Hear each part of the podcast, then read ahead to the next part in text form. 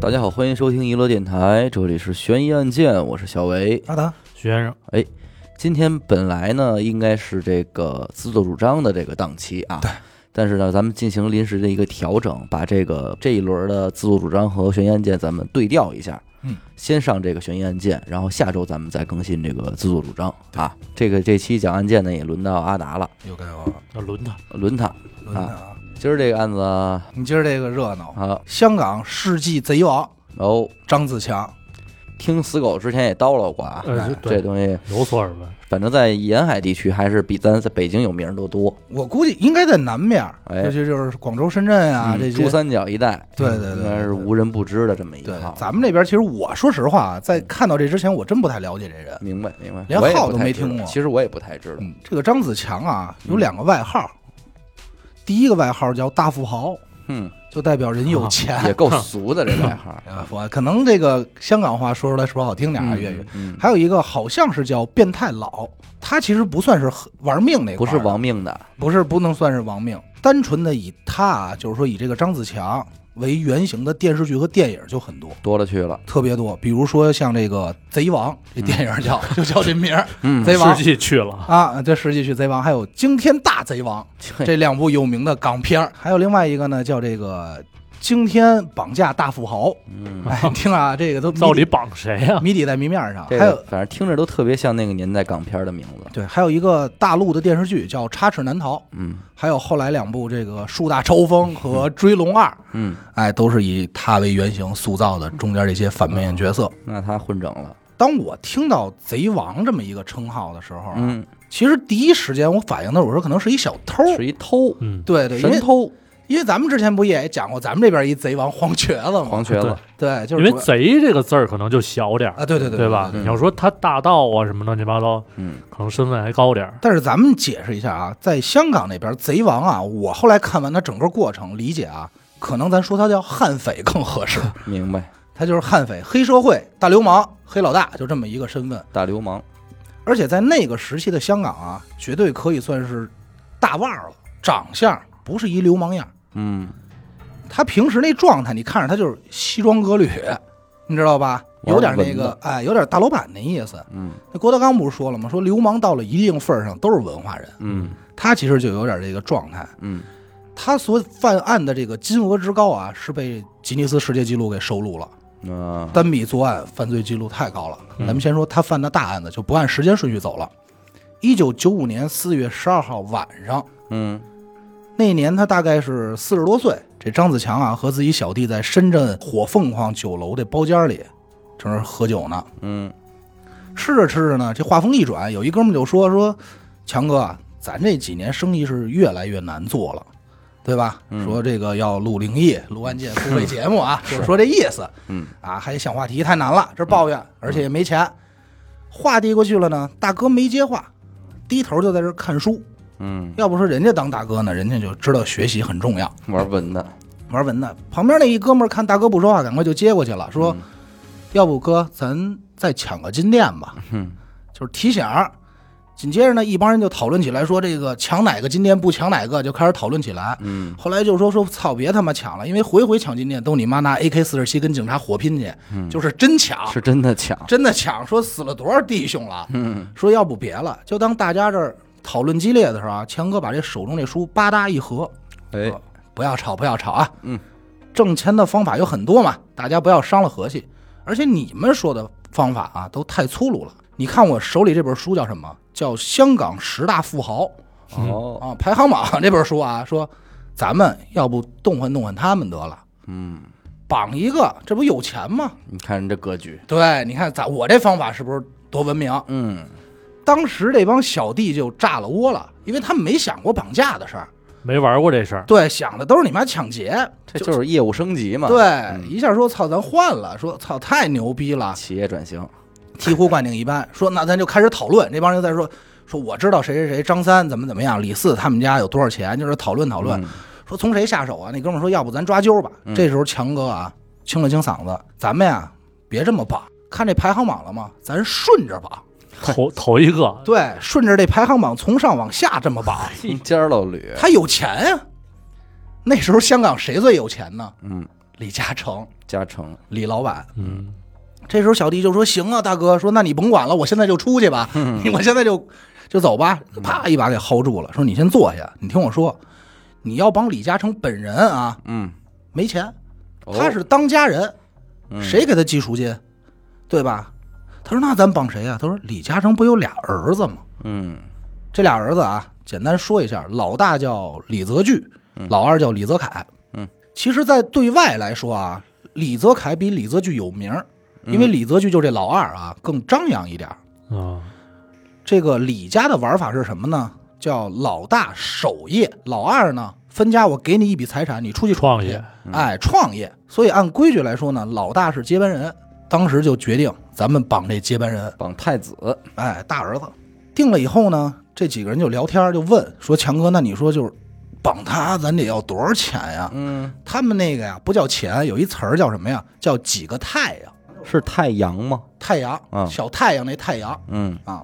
这个张子强就说说十到二十个吧，好家伙，十到二十个。然后那哥们儿就说十到二十个，说一两千万。嗯大哥摇摇手，单位我说的是亿，嗯，就十亿到二十亿，这是什么年代？这是九五年嘛，九五年。嗯首先啊，第一步，嗯，咱先派人跟着他，连续跟踪他三天。这李泽钜的行动啊，非常好跟踪，因为他们家呀，尤其是他啊自己做的是一个日产，就是咱说那尼桑嗯啊，总统汽车，好认，巨好认。在当时那个年代啊，能坐上这车的没几个，也就相当于这是一标志性座驾。有点招风了是吧？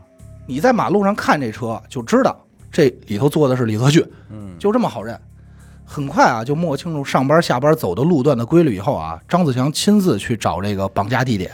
香港的人口密度呢也是比较大的，而且李泽钜不会没事儿说开车去一个比较偏的地方，说自己找倒霉去，对嗯对吧？他有固定路程嘛。最终选定的呢是一个离李嘉诚他们家，嗯就是本家儿很近的一个单行道。为什么选这儿呢？首先啊，这是一个弯道，他先派一个车啊，假装抛锚，把这弯道口堵死。首先，他单行就不会有对向车道，嗯，后头堵上的车没人知道前头发生了什么事儿，对，嗯因为你视野够不到。变成一死胡同儿，哎，死胡同。原本呢想的挺好，可是没想到呢，绑架之前还是出了点小意外。整个咱们可以说，他这个匪帮啊，就是他找的这波人里啊，分为两类人，一类呢是咱们说大陆的啊，大陆的这个土匪干活儿的，干活的，另外一类呢是香港本地的通缉犯逃到大陆的，但是香港人。这两类亡命之徒啊，有一个共同的特点，就是他没法进入香港。哈哈，他没法用合法的渠道进入香港，他到不了啊。唯一的方法就是走海路，偷渡，所以呢，他们安排的是什么呀？选择集合的地点是在珠海，嗯然后呢，再租一个快艇，夜里连夜偷渡到香港。可是集合当天啊，召集这帮兄弟的有一个小头目，咱就不介绍叫什么了，嗯也不知道说什么原因啊，迟到了。后来啊，这哥们儿自己也说，就是说头天晚上找小姐 去了，他肯定头天晚上在澳门等着大家来着，那就不清楚了。反正头天是嗯珠走，海 嘛，差不多对对对，珠海进接应的，来反正说是走了一枪。嗯他这一迟到啊不要紧，导致什么呀？他们这帮人坐快艇出发的时候，嗯，海浪当天晚上特别大。 哦，开快艇那师傅说：“我真没法给你们送过去，嗯再送过去，咱这一船的人，你别说人家绑架怎么样，咱们先搁这儿了，咱就被绑了片儿了。这么大风， 我给你们开泰国 对去，放着水 手，操，对泰国像话吗？啊，后来就没办法，就被迫再次送回到了珠海，就导致当天第一次的行动失败。变成一日游，变成一日游。张子张子强这个气呀、说玩什么呢？然后就开始训话，跟自己那小弟说，说以后干活之前谁他妈也别找小姐，管好自己那嘚儿。嗯紧接着呢，就是第二次行动，同样是从珠海出发，这回啊没找快艇，嗯找了个渔船，哦，可能就是可能一个是稳当，二就是可能隐蔽性更好吧。嗯，很顺利的啊，这帮人就到达了港口。上岸了，哎，在这港口等着的时候呢，咱得提一个人，这人叫什么？叫叶继欢。也是号儿呗，这不是一般的号。嗯，当时啊，在那个年代，香港有三大贼王，哦，不分先后啊。嗯咱们就说张子强、叶继欢、纪炳雄，这也可以说是张子强和叶继欢强强联手的第一个案件。明白，哥俩也是之前在监狱认识的，因为抢劫嘛，嗯，然后相见恨晚，拉钩决定说咱出去干票大的。这叶继欢带着兄弟在这个港口正等着，等什么呀？等着张子强派人来接应。嗯哎，天有不测风云，寸就寸在哪儿啊？这两大贼王啊，可能是接头地点谁也没说明白，两拨人谁也没碰着谁，但这两拨人又离多远呢？嗯，就隔了一十字路口。哎呦，我操，怎么没来接、那边说到没到啊？就这急，你知道吗？咱说这个叶继欢这边啊，也是偷渡过来，做贼心虚，嗯，越等时间越长，他心里越没底，你知道吧？他就边走这边梗着脖子就看，说哪儿呢？他妈的，都怎么还迟到啊？正这儿看着，好巧不巧啊，身后来了仨警察，开着警车路过。嗯这警察就在车上正抽烟呢，一回头，哎，这帮人干嘛呢？嗯，就询问，而且一看是在码头，第一时间反应偷渡，偷渡吧，而且还跟边上那警察说，哎，哥俩，咱今儿可抄着了，这么多人，业绩够了啊。嗯停在边上，有俩警察就过来了，过来一乖的说：“哎，把证件拿来。”这一句话给这帮匪徒大哥就给问懵了。嗯对，你想这帮大哥什么状 态呀、你说是啊？对，好多是从咱说咱不能说是一定是这口音啊啊，但好多是大陆过来的，是，这兜里啊还他妈藏着枪呢啊，揣着手在这正等，说怎么没接我？还是哎证件？这帮大哥凶神恶煞，横着眼一看，哎呦，警察说，哎叔叔那个，说怎怎么了？说没别废话，证件，证件。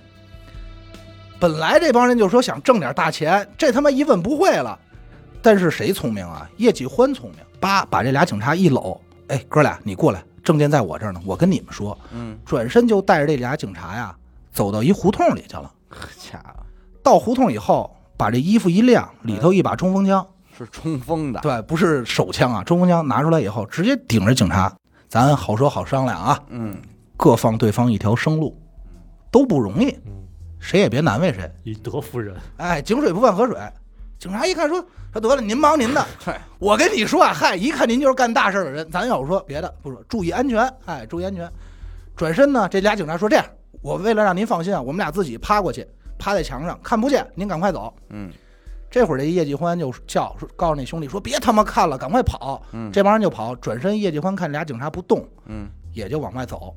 其中有一警察偷摸啊，就往后看了一眼，发现叶继欢是背对着自己走的，嗯，随即拿出手枪，嘣儿嘣儿两枪，嘿，哎呦， 不规矩，啊不规矩，不规矩，不，规矩，啊哎。这两枪啊，好巧不巧，全他妈打中了，嘿，一枪都没放还 空啊，他妈有点准头了有，点儿就这么瞎打，反正打中了，嗯一枪是腿上，一枪是腰眼儿，哎呦，嘿，然后叶继欢倒地就说了一句话：“嗯太他妈不规矩了！”太就不倒地规了矩。了，枪一响，张子强那边就听见动静了，嗯说：“哎，怎么在那路口 呢？”暗号套，三号就知道出事儿了，啊嗯赶快带人就开车接应，才知道我操约错了，嗯赶快说上车上车上车，就把所有人都接走 了。嗯，但这时候叶继欢一代贼王啊，被警察成功逮捕，啊，就是这搁这儿了，搁这儿了就给摁了，中枪了嘛不。是那强哥怎么没给叶继欢抬走啊？找不着了，。毕竟是在胡同里 呢，可能这中枪了嘛，嗯对吧？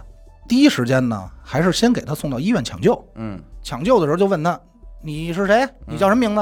嗯嗯这叶继欢有气无力说一句：“不规 矩，真操性，玩不起，没有武德。 他搞自己偷袭，对搞偷袭， 小垃圾，他自己知道啊，他不能说，嗯因为什么呀？他是当时香港最大的头号通缉犯，他的悬赏是一百多万，哦，所以他不能说自己是谁，他就说谁，嗯，就不承认。嗯后来这警察也不是傻的，说来摁个手印儿吧，嗯，哎，一踩指纹，一看吓坏了，说：“我操，一代贼王就这么入狱了 两个小枪子儿搞定”对了，，小欢欢，哎，就带着一帮人给带走了。但是他这儿一出事儿不要紧，嗯当时整个香港警界就就就就一哆嗦呀。嗯贼王带着一帮人，手里拿着武器，拿着冲锋枪，不知道干嗯嘛呀，在香港码头不知道干嘛呀，对呀，吓坏了，就导致一时间整个这个香港的风声就比较紧。嗯警察来回巡逻，就生怕出点事儿。嗯，老叶落网的时候啊，面在咱们强哥面前有两大选择，是继续绑架还是回家好好过日子。嗯，经过反复的思考决定啊，在一九九六年五月二十三号下午五点，嗯一切照计划行事哎，就隔了这么长时间呢，啊。他这他这多少也得缓缓呀。李泽钜的车呢，也是按照他们规划的路线啊，到达了这个准备实施绑架的地点。一年没换过样儿，没换过。每经过一个地点，都有一个人在那儿盯梢。过去以后，他们有一句暗话叫什么呀？叫“老板收工了哦，”。就说这么一句话，这边就知道他已经从我这儿过去了，嗯准备行动。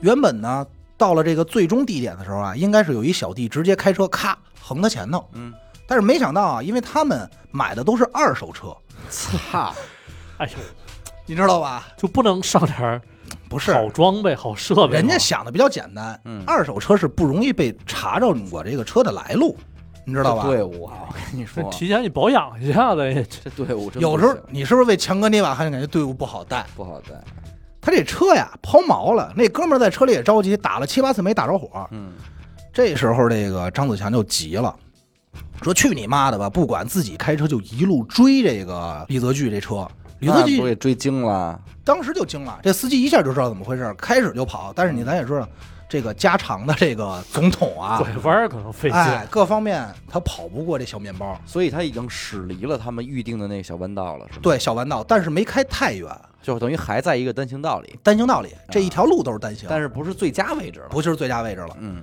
这个张子强开车一路追，开到前头，叭就别停了。嘿，别停以后，这边还没说话呢，后头那车终于打着火了啊，嗯，三五辆车就过来给围了。哼，下来一帮人，手里是长枪短炮、手枪、AK 四十七、铁锤，什么都有。哎呀，我说的这些都是真实的作案工 具、我啊，南马了 个比哎呀！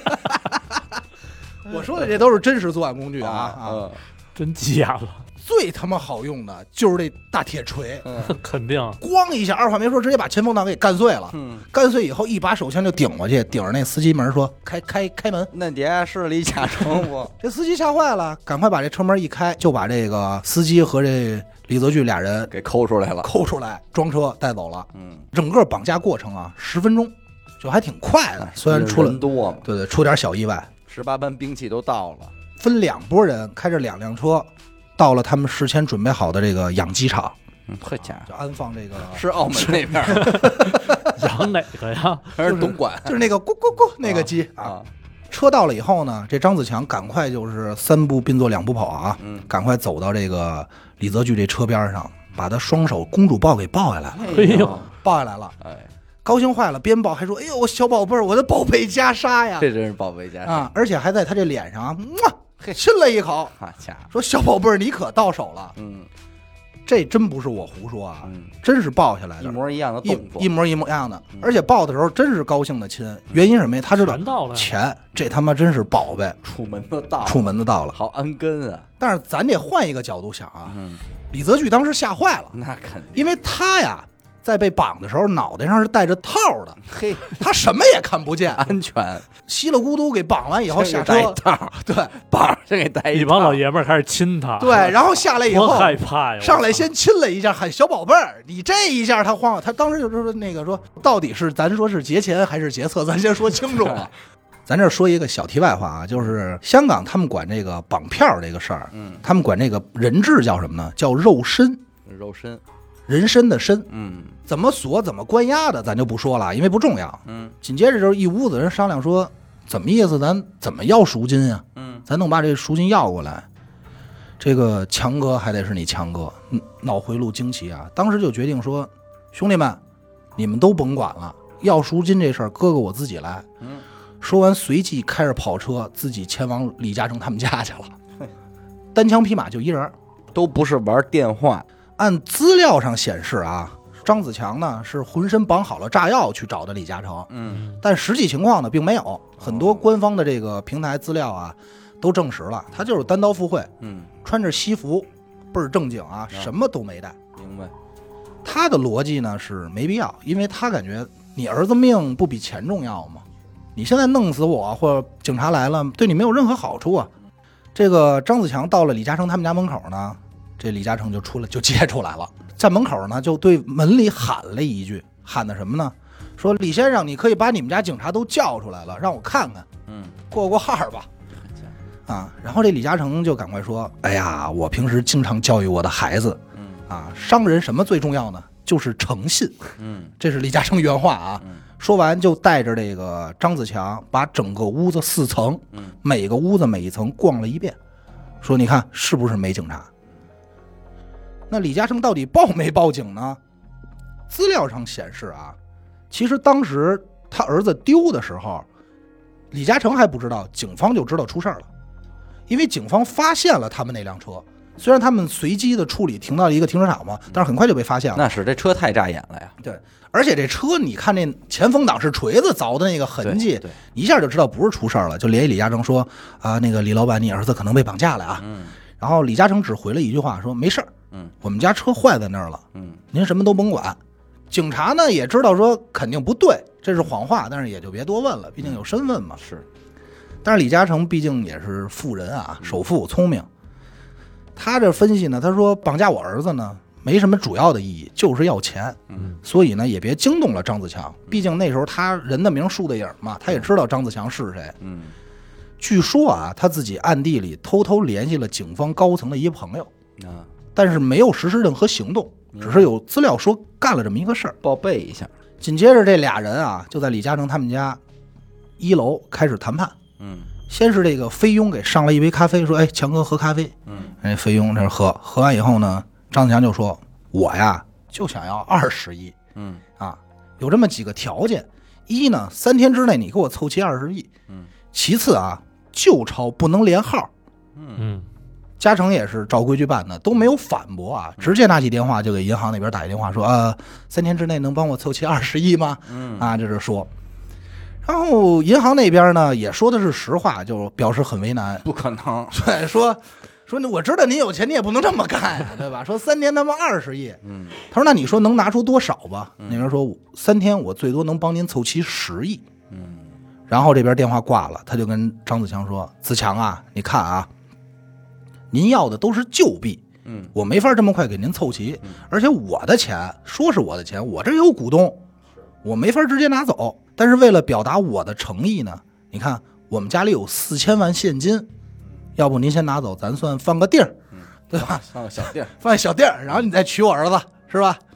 听到这儿呢，这张子强就乐了，说这样，那就你说十个亿，咱就十个亿，嗯，好说好量，对吧？嗯这四千万呢，我不全拿走，嗯，为什么呢？不吉利，哎 这四这数不好，哎，我呢拿三千八百万，随后就命令这个菲佣啊，说你说你去帮我把钱去了，把这三千八百万给我装车上去，他自己都没抬啊，转身就走了。然后走的时候就说了一句话啊，等钱到了，您儿子就回来了。李嘉诚对眼前的这个人啊，咱也不用分析啊，首先他肯定是恨之入骨的，哪儿来他妈这么一流氓就要钱呀、但是其实他内心多少其实是有一丝咱说敬佩或是尊重吧。他首先觉得这张子强厉害，而且有胆识，他走的时候还给张子强了一个忠告，说我不知道你们会用这笔钱干嘛，嗯但是我建议，这是他原话啊，但是我建议你们可以买我们公司的股票。牛逼牛逼，哎李嘉诚原话特别帅啊，嗯牛逼，我保证你们家三代人都吃不完，或者你拿着这笔钱去做第三国投资，嗯要不就存在银行里，我保证你这辈子衣食无忧。 嗯这是他送给张子强的一句忠告嗯。张子强听完这句话呢，就回了俩字儿嗯，呵呵，太惨，嗯，表示不屑啊。嗯但是人张子强也说了，说李先生，您放心，从这次以后，我再也不会骚扰你李家人。嗯十亿什么概念呢？咱就别说钱数了，因为已经不重要了。说分量吧，嗯一吨退啊，就是一吨啊，现金就是一吨。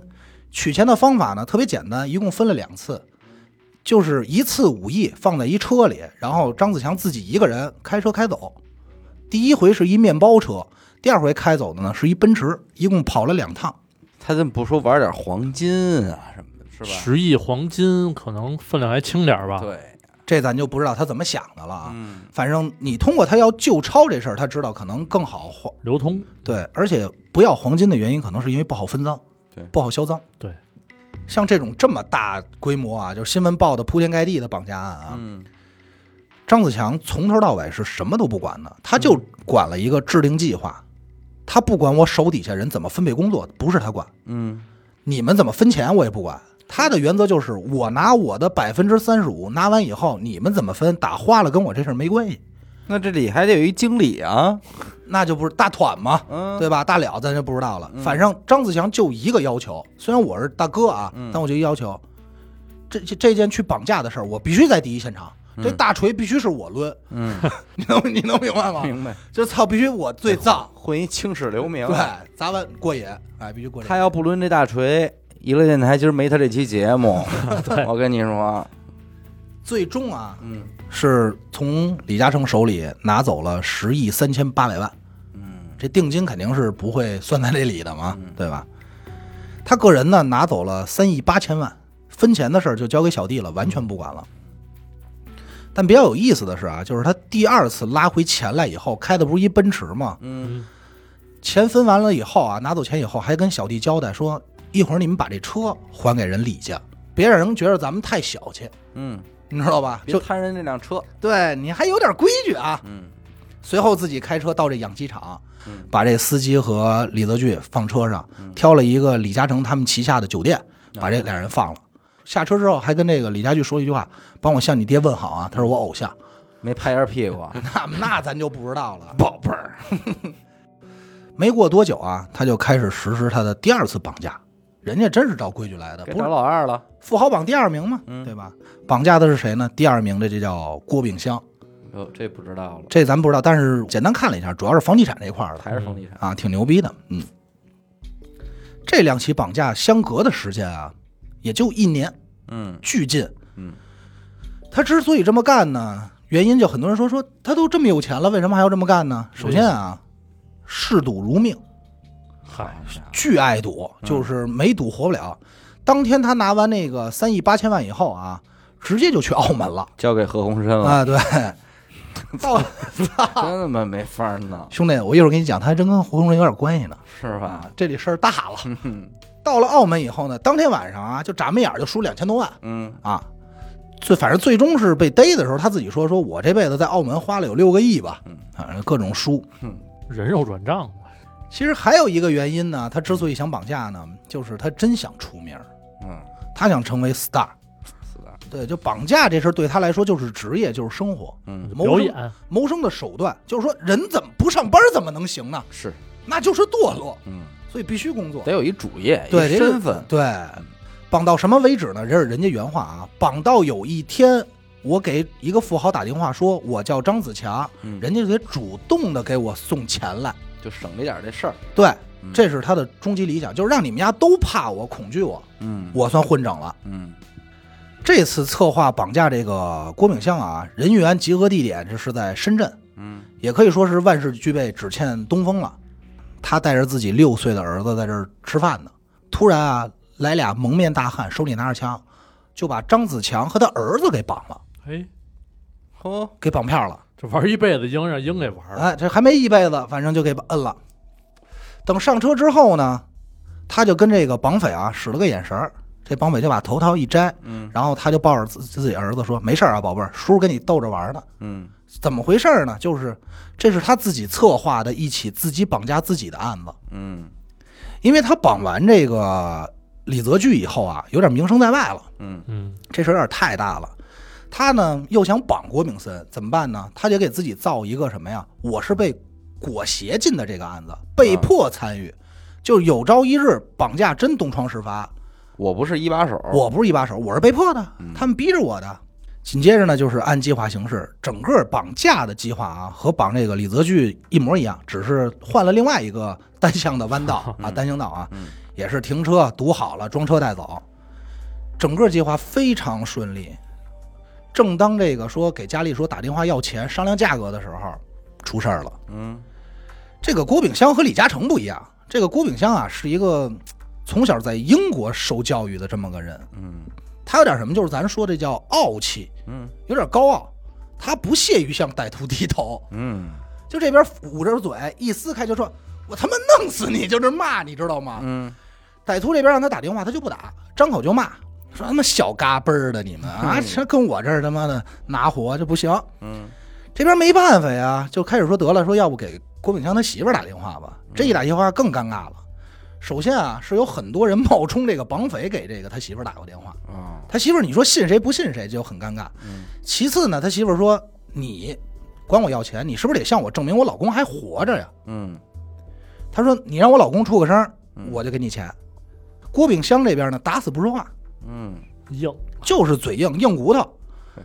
他心里其实也是有小算盘的，嗯你知道吗？他一想说，我要不张嘴啊，嗯我没事儿；我要张嘴呢，我他妈钱就没了。是，我只要出声就是钱，嗯对吧？那边就点章啊，这帮人求财不要命，我不说话拿我没辙，而且他怕什么呀？说万一我说话了，转身给文钱把我撕票怎么办？啊对，脑子在这儿呢。嗯，隔着他呀，张子强啊，确实没想到说是他妈个硬茬子，嗯那就打吧，嗯，打两下呢。后来一说说别打了，说你妈这都有钱人，万一打完了他哪儿不对付再死这儿，这不完了吗？嗯，原本一笔买卖，想来想去呢，说我这儿有这么一主意，他找人呀打了一木柜子，嗯，就是木箱子，这箱子上头正上方开了一小孔，他把这锅饼箱啊给塞这箱子里了，你躺躺不了，你站站不了，而且当时咱说是什么呀？是一九九七年九月，那香港闷都闷疯了，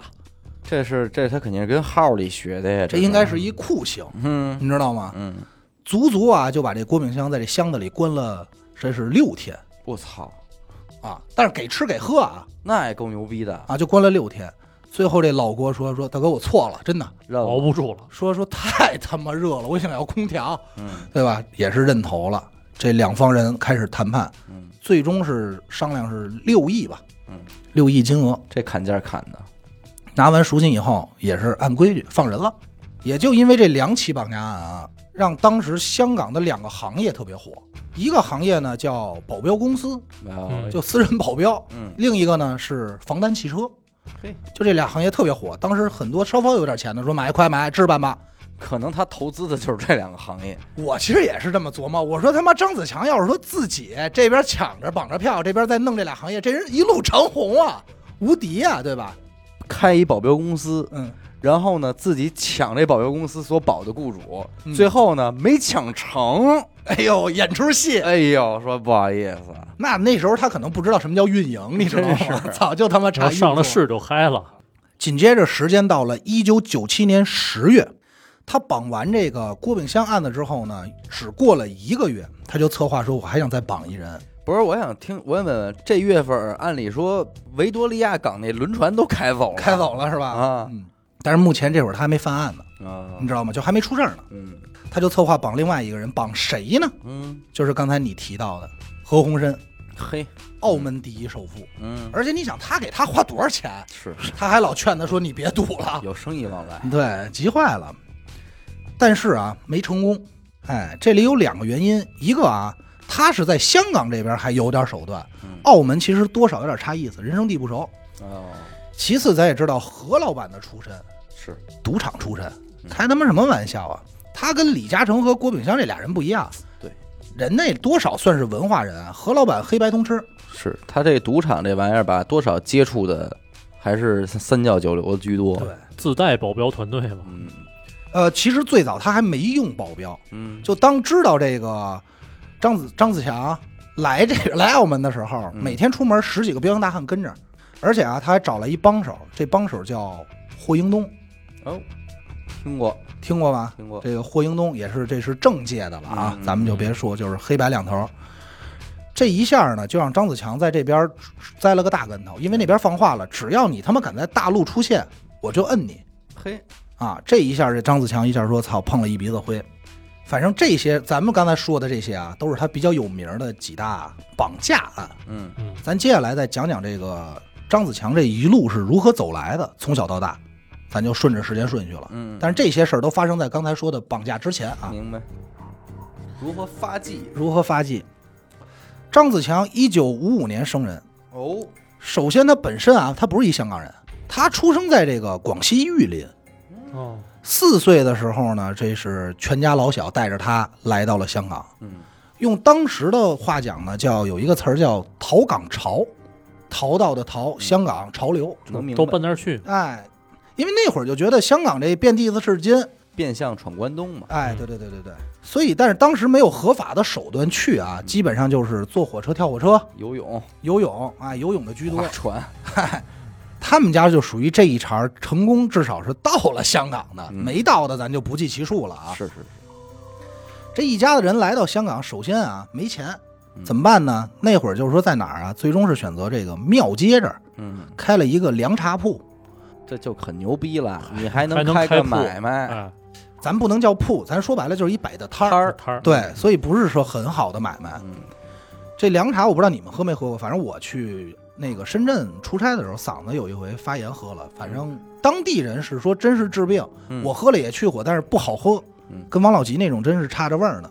说在这勉强维持生活，而这个庙街咱也知道，这个香港啊庙街这块儿黑社会非常严重，嗯这就算捅了人的窝子了。自古以来，只要是有码头的地方，这黑社会都比较猖獗。对，主要就是货运挣钱嘛。抢地盘儿，哎，油水比较多。咱就说天津，对吧？嗯也是码头那块儿全是混混，上海，嗯。香港本地呢，当时就有一个文化，就是什么呢？就是哎，也不能说叫文化啊，就是黑社会的正经收入之一就是收摊位费、嗯，保护费，保护费。哎，嗯所以在庙街这块儿，你就想有多少像张子强他们家这种小团体，嗯，在这儿开买卖，各种每天挨乖的收收钱，成天啊各大势力就在这儿打架斗殴。这张子强呢，小学没读完，就开始说辍学了嗯。刚开始还行，说帮家里干干活儿。后来呢，每天在这街上就老看人打架，就有点说：“哎呦，这真他妈帅！”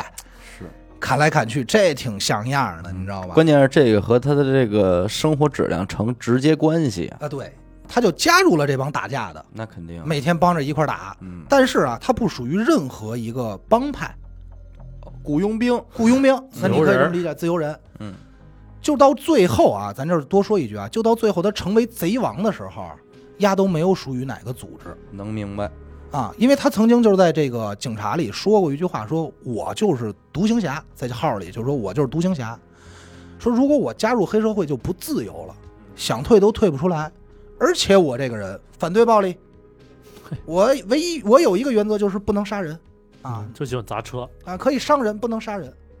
就是这些，其实都跟他小时候的经历有关嘛。就是他小时候有一发小，简单一笔带过啊。小时候有一发小贩毒的，后来被警察崩了，看见尸体受不了了。张子强在十二岁和十六岁呢，都分别因为打架斗殴、偷窃呀、抢劫呀这种小事儿吧，咱就说都分别坐过牢。后来他爸说这这孩子老这样不行啊，就给送到一个西服店去学徒，嗯，哎，学习学门手艺。裁缝，哎，学门手艺呗。学着学着呢，他就碰见了自己的一生所爱，哎，他的媳妇儿叫罗艳芳。这个女人一定要提啊，这个大哥背后的女人都是牛逼的。嗯，这个罗艳芳啊，比他小九岁，父母呢都是这个公司职员，自己本身是一人民教师，那这家庭条件比他好很多呀，太好了。嗯其实就是无论从家庭还是社会地位来看，当时都能算是一个咱说小资或中产阶级明白，这么一个，而且人长得还不错，挺哦漂亮的。嗯，但是我不知道你们有没有发现一个规律啊，尤其任何时候，尤其在学校的时候，就是什么呀？往往吸引一些品学兼优的好女孩的都是流氓大 哥，是，对吧？确实是，那会儿我们班好多大哥的媳妇儿都是哪个班的一二三名。对，这罗艳芳啊，谁也看不上，就他妈看上张子强了。嗯，没事儿就老来这个西服店说：“你给我做件衣服啊。这他妈也不是什么小姐， 这”这大家小大家闺秀嘛，嗯咱就说这意思啊。来了两三回以后呢，这俩人就走到一块儿了。无论这父母多不同意，没辙啊，最终这俩人就结婚了。结婚以后，这张子强像变了一个人，就发誓说：“从此以后啊，我改过自新，我弃恶从善。”嗯，啊，改邪归正，还拿出自己多年来的这个积蓄啊，开了一个金银首饰店。嗯可是他其实不是一个生意人，他没有生意头脑。这金店啊，没两天就赔得稀里哗啦了。嘿嗯，咱都说这家有贤妻，爷们儿不做横事儿。是，罗元芳好媳妇儿，当时就劝老公说：“老公啊，要不你还干老本行吧， 是吧？再干点大事儿。说你现在这么本分，我觉得都不像你了嗯不。帅啊，对，张小强当时叭一拍桌子，媳妇儿有你这句话，等着我干票大的。媳妇儿就特别鼓掌，太好了，太好了，鼓掌。一九九零年二月二十二号，嗯，这个绕嘴啊，香港的启德机场有三个押运员嗯，押着这个装满了这个劳力士的这个货运车，嗯，大约有四十箱吧。嚯，这货刚刚搬到车上的时候，来了五个蒙面大汉，手里拿着枪，嗯，邦邦一顿收拾，开着车扬长而去。整个抢劫过程啊，不超过十分钟，这钱就抢都走挺了，麻利的，巨快。带头的人就是咱们说的张子强，嗯，一共抢了两千五百个劳力士，嘿，哎呦，相当大概相当于是三千多万港币吧嗯。这应该说是他第一次抢劫啊。但这块儿说一个小插曲，就是比较有意思一点啊，嗯就是张子强这人特别迷信，哦，他经常会干一些匪夷所思的事儿。咱之前也说了，他拿钱的时候这数是四，他不能要；嗯，他抢劳力士的时候，他会干嘛呀？他经常犯案以后，他会，咱说这叫祭鬼神、哦，祭拜拜，嗯你知道他会干这种事儿。他抢完以后啊，拿了几块女劳力士的女表，嗯放在机机场不远处的草坪，放火给烧了，那哪烧得着啊？就祭拜一下，倒汽油呗。嗯反正就那意思给烧了，给败了。前后啊还抢过一些金店，什么七百多万，但我觉得就不得小没钱儿对对对，没什么可提的了嗯。不到两年的时间吧，一九九一年七月二十二号，嗯同样的地方啊，还是启德机场，还是张子强带着自己手底下兄弟拿着冲锋枪。啊！而且，但是他是第一个冲上去的啊，拿着手枪说：“兄弟们，我上！”嗯拿着手枪就冲上去了，啊，如法炮制，抢走了一点六亿港币。当时他把这些所有的押运员呀押上车以后，脑袋上系了一个黑布嗯，系着黑布。在这个搬运过程中呢，有一个这个押运员，这个可能是因为紧张害怕吧嗯，出了汗，这黑布就掉了。嘿，掉了以后呢，什么都没看见，就看见这个五个人里啊，四个戴着面具，嗯，就张子强一人没戴着面具，真行，拿着手枪吆五喝六，你们记住就这么给我办，兄弟，咱以后就发财，就还是讲话还呢给人讲话呢，对，还他妈发言呢，这指挥呢，吆五喝六的。可惜的是啊，这他妈这个押运的这个押运员啊，他不知道张子强是谁，不认得嗯，对，那会儿出名了吗？那会啊，儿，出名啊了，哎也出也名出名了，也出名了，但抢是劳就力士就出没名没了。没有这个面孔，哎，对吧对，对，所以他就没把这个消息第一时间告诉警方。嗯，随后呢，这个犯罪团伙开着运钞车呢，就消失在一个隧道里。路上一路上啊，也是撒钱祭拜，哎嘿祭鬼神，就是撒一点儿。当时啊，就有警察分析，就警察警方就香港警方分析说，这两次抢劫手法如出一辙。首先，肯定应该是一拨人这没跑了，嗯，他们是如何精准的知道几点停车、几点送货，而且刚搬完货、刚放上车，你们就能围上来把车开走，嗯，你如何做到的？只有一种可能，就是有内鬼呗。对，而且这个内鬼大几率啊来自这个护送的安保公司，嗯，再加上追踪呢，他们抢的钱是连号的，很快就发现有一个女孩定期的往一个固定账号里存钱。嗯，这女孩是谁不重要，但是谁给这女孩提供的现金呢？就是张子强的媳妇儿罗艳芳。这钱都是从他这儿来的。而且啊，罗艳芳本人正好在这护送的这个保险公司上班，啊，咱这儿也就是说呢，倒插笔呢，就是他媳妇儿不光支持他爷们儿，不光出谋划策，还帮助他，甚至为了帮他还打入了一个保安公司的内部。核心成员，核心成员老师都不干了，嗯说我给你计划，你们从哪儿抢，怎么怎么着。嗯，军事，也就是通过这条线啊，最终这两口子吊儿郎当入狱，嗯被逮了。这张子强也是在这个时候认识的上一个咱说的贼王叶继欢的啊，就这时候认识的。一九九二年十一月二十三号，香港最高法庭开始审理这个张子强抢劫案，最终呢给判了是十八年入狱。他媳妇儿呢因为证据不足，无罪释放了。牛逼的来了啊！哎，这罗艳芳出狱之后啊，就开始计划着一系列拯救自己爷们儿的计划。他用什么方法呢？首先，他是先先用重金请了一个英国的律师。这个律师抓住了一个细节，说：“你们不是说有人看见张子强了吗？嗯，那为什么在法庭当天指认的时候，那个警官没有第一时间认出来嗯，而是犹豫了一下？所以就一口咬定说你们是污蔑张子强。嗯哎，啊抓你了一下子，对，你们有猫腻。其次呢，他媳妇儿呢又开了一个记者招待会，找来了很多媒体记者狗仔，自己戴着一墨镜到一大厅，进来就哭，啊，进来就哭。首先啊，媒体当时对这种事儿是非常赶着闻味儿就来了，嗯，热闹啊，到那就哭，哭就哎呀欺负人啦，嗯冤枉我老公啊，还我们清白，就开始表演。嗯，边哭啊，这个边记者快快咔拍，正拍照的时候，他媳妇儿啊干了一个特别牛逼的举动，穿着裙子嘛，突然把这裙子啪就撩起来了， 会假，就是一撩到底嗯，但是穿着内裤 呢啊，穿着内裤呢。嗯，这帮记者说快快快，主要就拍这个，噼里扑噜，噼里扑噜，就跟说这个漫展拍这个二次元似的，嗯你知道吗嗯？拍都不行了，然后边拍就说指着自己大腿上有一道挺长的这么一个刀疤，嗯，说看了吗？这就是警察严刑逼供给我留下的伤痕，哦你们可得给我做主啊！卖惨，哎，也不是卖惨，人家都计划好的，你知道吗？嗯这一下整个舆论就飞了嗯。就都觉得哎呦这两口子太不容易了，一定是被诬陷的，你知道吧？嗯一直到最终审的时候，这个张子强夫妇被定为确实被冤枉的，会是一误判，而且警方执法的时候还使用了暴力，嗯，你看给人揍的。最终呢，张子强被判无罪释放。这就是英美法系哈，他出来以后，这张子强出来以后干些什么呢？对着整个记记者就是这个姿势，双手高举嗯一个 V。放出来之后呢，当天啊就开着自己这个用赃款买的兰博基尼跑车，嗯，兰基博尼，约了这电视台记者控诉警方。最终，香港警方赔了张子强夫妇八百万港币，嘿赔头款两头转，赔款了。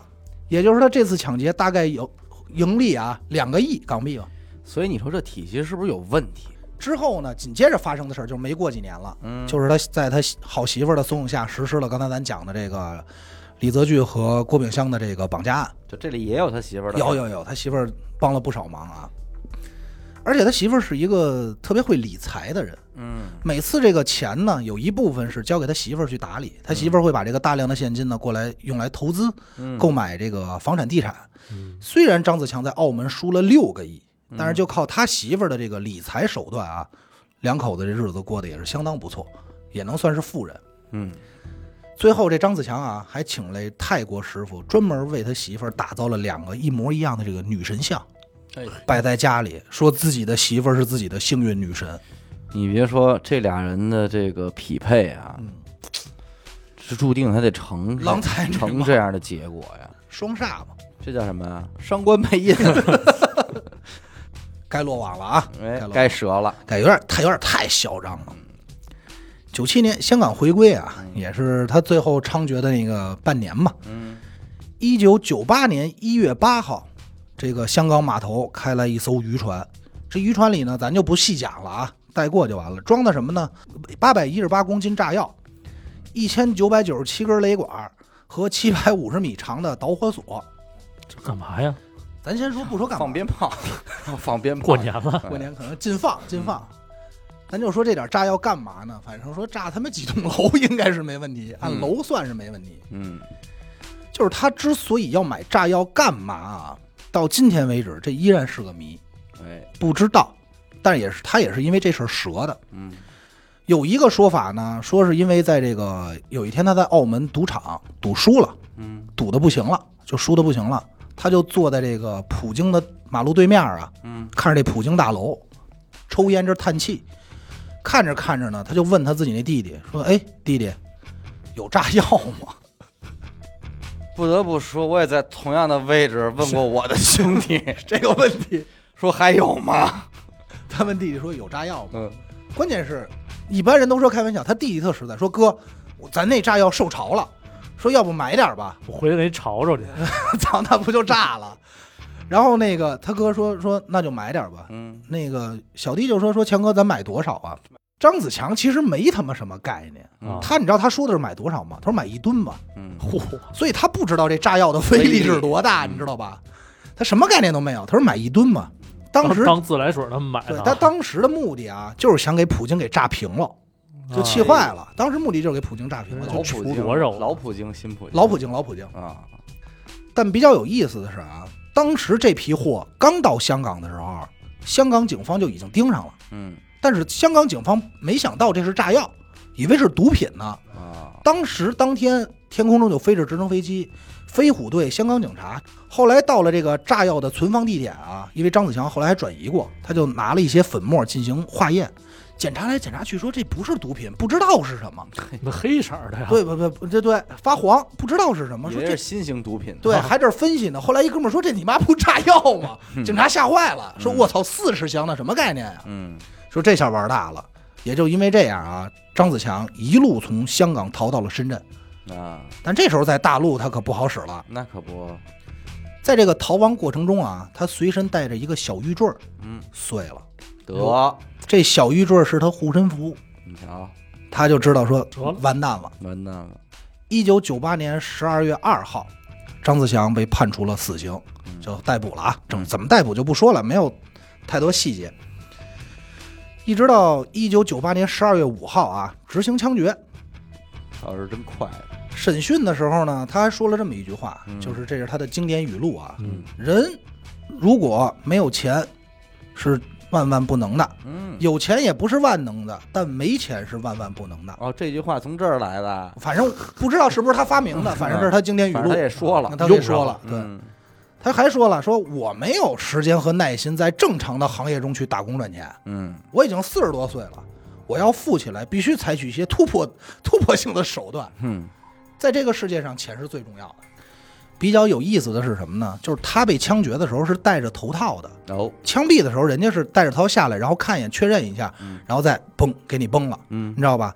因为他当时枪决的是在广东省执行的，嗯，所以香港那边很多人不确定他死没死。就是又流传出了一个所传谓的哎言谣说啊言，有人在泰国看见他了，掉包了，如何掉包了，怎么如何如何？嗯这一下就导致什么呀？导致这个余波啊，香港有很多年不敢报他，嗯，不敢报他说被枪决这事儿，就怕大家回来报复。明白，毕竟他是一个敢买炸药的人，你知道吧？是是是直到过了一段时间吧，才正经大确认了，才爆出来。你嗯就说这事儿影响多大？而他这个媳妇儿罗艳芳呢，没有这个真正的犯罪记录，名下没有这个犯罪记录，所以名下的资产呢被冻结了大概三个月吧，三四个月就退还给他了。从此之后，他就带着两个孩子销声匿迹了。有他这一辈子听完整，完满了，大哥的女人吗？嗯啊就有说法说是什么呀？有说法是去美国了，把孩子送美国上学了。嗯然后也有说法呢，说是在泰国，嗯还有说法说是低调的还在香港活着。但是其实我看的资料更多的是更像是在美国吧。嗯，那有大几率，反正关于张子强的事儿呢，咱们今天讲的主要都是大事儿啊，就是要想聊他，就是细事儿太多了。但是有一件事儿咱得提，就是刚才你提咱们说到这个叶继欢，当时还有一个传言啊，说张子强之所以买这么多这个炸药，是为了救叶继欢，哦，你知道吗？救他，为了，因为他不越是狱狱劫狱，对哦他要炸监狱，嗯他要救他。但是呢，就是很多人就说，那他跟这个叶继欢关系到底有没有那么好啊？嗯而且叶继欢那会儿都半身不遂了。嗯，实际上啊，俩人在监狱的时候只是说臭味相同，一拍即合，泛泛之间，，对，但关系没有那么好。但是为什么要救他嗯是有原因的，是因为他想让叶继欢跟他一起报一仇，去弄另外一个黑社会大哥，嗯第三个贼王是吧不是第三个贼王，澳门的黑社黑社会大哥崩牙驹，哦，就这是都是名声在外，都是名声在外的。其实有机会啊，这个叶继欢，还有崩牙驹，包括另外一个贼王，咱们真的其实可以好好聊聊。嗯这个崩牙驹在澳门是什么位置啊？简单说一下，他是十四 K 的首领，对，大脑袋。嗯据说呢，两个人曾经是发生过冲突，嗯因为很合理，因为张子强长期去澳门赌博嗯，那可以说是第二个家。两个人是经常闹不愉快，而且互相看不上，这是确实的。嗯这个崩牙驹呢是觉得张子强太 low 了，嗯你呀只会打劫富人，而且你没有帮派，你海情啊，嗯，对吧？没门没户啊，没问你谁呀、是，而张子强呢，就觉得这个八驹是觉得你们家有点太暴力了，有点傻黑，你知道吧？嗯，说除了会收点保护费，也不会干别的，嗯谁也看不上不谁。够狠，所以呢，说是买炸药炸他，为什么说可以这个造造实这一点呢？嗯因为八驹当时住在普京的那个酒店里，嗨，他俩的这个恩怨情仇这点事儿啊，嗯其实特别精彩。有机会咱们可以说是在崩牙驹这儿讲一讲，因为俩人有什么互相雇杀手，嗯然后剁手指头再寄回去，往家里扔炸弹，嘿嗯是有这种是有这种那故是事够的。热闹的，合了一下对对对子，其实你不觉得吗？就是香港，咱就说是七八十年代啊， 嗯整个这个前前后后的这几十年，嗯，这完全是一本评书。绝只啊对不过说是咱这边这帮先生们没人没敢人讲，没人讲，，怎么讲啊？毕竟还是说实在的，太近，太有的甚至还说后代在呀，还得受后代还很有权势。对，你这多少这就不能提的太那啥，像咱们今天讲的这个。这些人名儿真人真事儿，我觉得还南边都的在朋友呢都知道，而对且呀咱就说大哥折了的，小弟在的想报复，所以你说有些话你说的不对了，对，这跟咱们讲案件有的时候也一样。对对就是有很多这种特别鲜活的、特别近的，甚至说后代尚在人间的，嗯不太合适去给人讲。对你看现在评书是讲什么了？他能讲杜月笙了，啊，啊哎，黄金荣、杜月笙，这就是青红帮演义，他可能就是能拿截止出到来这儿讲一了。 讲。但没准再过五十年，你比方说这个郭丹儿子嗯小儿子嗯到五十岁要说评书，他没准就能说说这十个，四 K 什么的，啊哎，说崩牙驹啊、张自强啊，这就能成书了。反正咱一代都是一路枭雄吧，嗯，特定的时代对出现了特定的人，对就是对包括这个，其实也不光是香港嘛。对你说咱这北粘码京，头，我觉得都会有。包括北京不也出过啊对悍匪是吗？是是就是还是特定的时期，他就会培养滋生出这样的人，对啊吧？但是咱们现在就是逃离出案件来说，就整个嗯关系和他整个脉络，嗯这些人，我觉得真的可以用“江湖”两个字来形容。 嗯，这里还没有说人家什么江湖的规矩呀、啊黑话呀道义，其实讲讲讲细了，其实挺有意思，应该。还是故事嘛，主要咱现在就是听听这个故事，因为今天你说这是案件吗？反正也是风云人物，风云对人物吧？哎风云人物。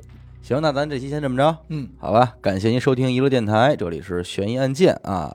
我们的节目呢会在每周一和周四的零点进行更新。如果您想加入我们的微信听众群，又或者是寻求商务合作，那么请您关注我们的微信公众号“娱乐周告”。我是小伟，安娜，许先生，我们下期再见。再见。拜拜。